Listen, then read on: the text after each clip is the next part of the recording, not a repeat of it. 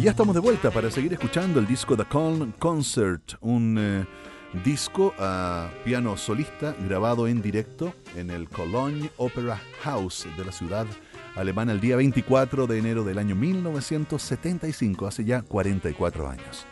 Hoy sabemos que Jarrett había solicitado un piano Bossendorfer 290 Imperial, lo que muchos llaman el Cadillac de los pianos, para este recital en el Cologne Opera House. Algún error de planificación o tal vez de algún operario hizo que sobre el escenario estuviera esperando al pianista un Bossendorfer, eso sí, más pequeño. La equivocación se descubrió cuando no había tiempo para remediarlo, y de pronto Jarrett se vio en la situación de entregarse a fondo con un instrumento cascado y con los pedales a medio funcionar. Superado el susto, todo lo anterior fue tal vez una clave más para el triunfo de Jarrett ese día 24 de enero del año 75.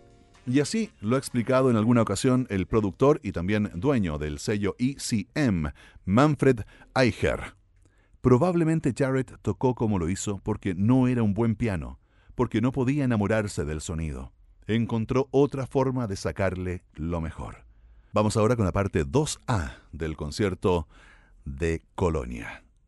Keith Jarrett en Duna Jazz.